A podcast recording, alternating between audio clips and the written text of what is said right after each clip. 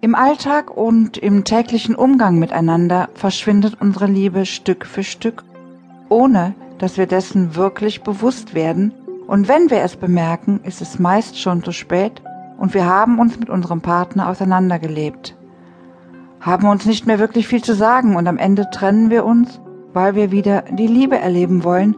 Und diesmal wollen wir alles besser machen. Aber auch hier ist es bald wieder Alltag und die Liebe verschwindet. Dabei ist alles ganz einfach. Und hier und jetzt verrate ich dir, wie du dir diese Liebe erhalten kannst. Schmetterlinge im Bauch, wir gehen wie auf rohen Eiern, schweben im siebten Himmel ohne Wolken, wir sind nicht von dieser Welt. Alles ist einfach, das ganze Leben richtig und schön. Jede zärtliche Berührung reicht bis in den innersten Kern unseres Wesens. Jeder tiefe Blick vereint unsere Seelen. Wir haben keine Grenzen und kein Schloss versperrt den freien Eintritt in unsere Seelen.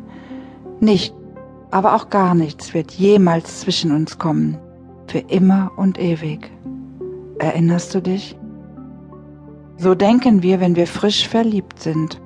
Du warst im Paradies und deine Liebe auf plus zehn und du spürtest, dass du von jetzt und für alle Ewigkeit mit der Liebe deines Lebens über alle Maßen glücklich sein würdest.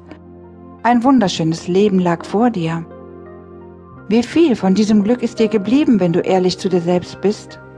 Bist du immer noch auf plus zehn?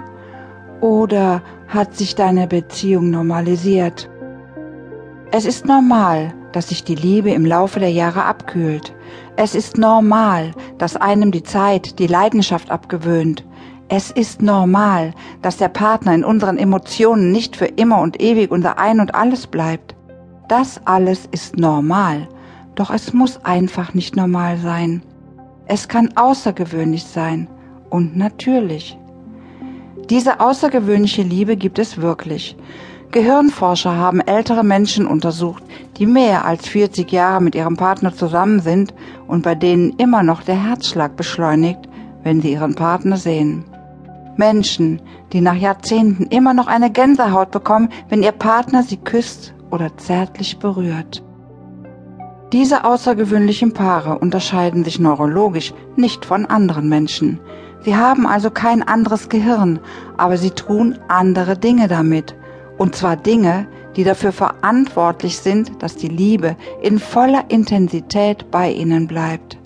Dinge, die man normalerweise nach einer gewissen Zeit in der Partnerschaft einfach nicht mehr so häufig tut.